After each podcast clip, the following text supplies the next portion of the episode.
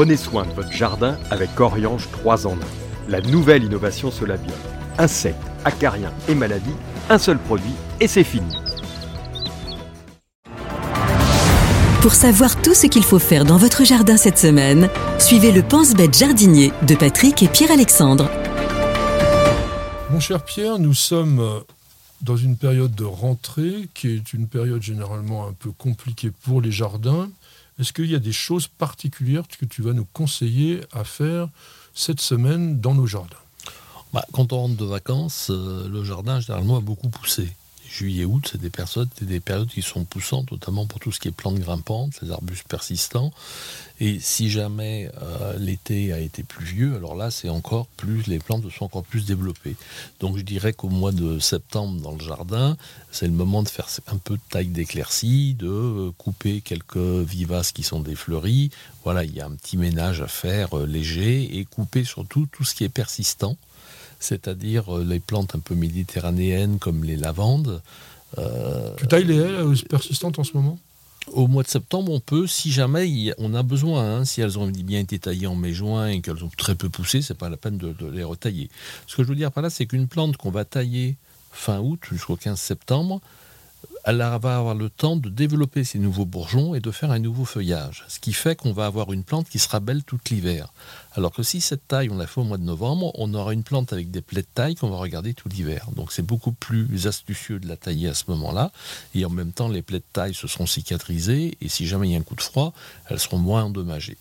Parce qu'on constate un truc qui m'a toujours étonné, c'est que les plantes, elles ont un peu le même rythme que nous elles se réveillent au printemps, ça part. En été, elles ont chaud, elles se reposent. Mm. Et puis alors, en septembre, on revoit une activité métabolique mm. incroyable avec une croissance. Mais oui, oui, mm. c'est la rentrée, mais en même temps, on a l'impression qu'elles ont repris du tonus et ça pousse beaucoup. Donc effectivement, un petit coup de sécateur, c'est pas mal. Qu'est-ce que tu plantes en ce moment? Dans quoi? Dans le jardin ou dans bah, le dans le jardin ou dans le potager? Bah, C'est pareil, potager, jardin. Ah, bah, voilà. Non, dans, dans, le jardin au mois de septembre, on plante pas grand chose, sauf si on veut se faire plaisir parce que on a un massif qu'on veut revoir et on a envie de mettre quelques astères, on veut mettre des anémones. Voilà, c'est pas une grosse période de plantation. Oui, mais on a plein de plantes qui deviennent très intéressantes de fin de saison. Moi, je trouve aujourd'hui, même on peut commencer les choux décoratifs, on a les ajugas, on a tous ces feuillages qui vont hmm. pouvoir euh, nous faire un bel automne quand même. Bah, après, oui, tout dépend si c'est des potés qu'on a à faire. Après, au jardin, c'est le moment de semer, euh, là encore, si c'est des laitues à couper ou des chicorées, surtout pour avoir de la salade tout l'hiver. Le clétonia qui va permettre d'avoir vraiment de cueillir de la salade janvier, le Clétonia, tu manges ça, toi? J'adore. Clétonia, c'est Tu trouves des graines facilement Oui chez Cocopelli ou d'autres, le clétonia. Là, il y a qui appellent ça du pourpier. C'est pas du pourpier, mais bon, ça Et le clétonia, c'est vraiment une salade qu'on va cueillir en janvier, février. Hein. Il y a vraiment le, il peut faire froid, le, feuillage est là, et tout ce qui est chicoré à, couper aussi, qu'on va semer au mois de septembre et au, même au mois d'août, et on va récolter du feuillage. Si jamais il fait des températures qui vont pas au-delà de moins 5, on mange de la salade l'hiver. Alors on peut faire aussi évidemment les carottes mm. d'automne, on peut faire des choux d'hiver, les navets, les épinards, et puis la mâche. Les pelouses, ma chère Lucie. C'est un très très bon moment, la mi-septembre, pour semer les nouvelles pelouses. Ben oui, parce qu'en fait, l'avantage, c'est qu'on a normalement plus de chances d'avoir un peu de pluie en, en ce moment, que l'hiver est encore loin, que les plantes vont avoir la possibilité de se développer et surtout, on a très très peu de risques d'avoir des semis naturels d'herbes sauvages indésirables. Parce que là, en ce moment, les annuelles, bon, ben, elles ont fini leur cycle. Donc c'est un bon moment pour pouvoir faire tout ça. Il y a un truc qu'il faudrait faire aussi, c'est effeuiller à la fois les arbres fruitiers, les vignes, les courgettes, les courges, les potirons, tout ça, les tomates, de manière à leur permettre de bénéficier au maximum du soleil. Mmh. Si on a vraiment une végétation qui s'est développée de façon un peu délirante, c'est bien d'exposer les fruits au soleil, ils seront de meilleure qualité.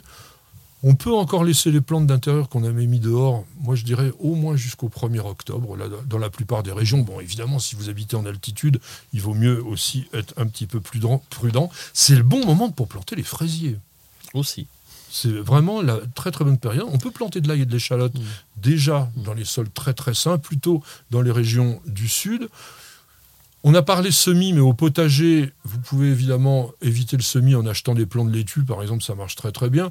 Euh, c'est pas mauvais euh, de planter de l'artichaut en ce moment si vous êtes dans une région où l'hiver sera à peu près correct. Et puis on peut planter des aromatiques comme les, l'estragon, la ciboulette, euh, l'oseille, tout ça, ça va pouvoir tenir jusqu'à la fin de saison on a oublié un truc important dans le jardin en ce moment, c'est les récoltes. On récolte tout. C'est ce que j'allais dire, il faut faire ses confitures de mûres aussi. Ah oui, vous allez cueillir les mûres sauvages Oui, bien sûr. Fin, fin août, début septembre. Alors c'est un, conseil sur la récolte des mûres.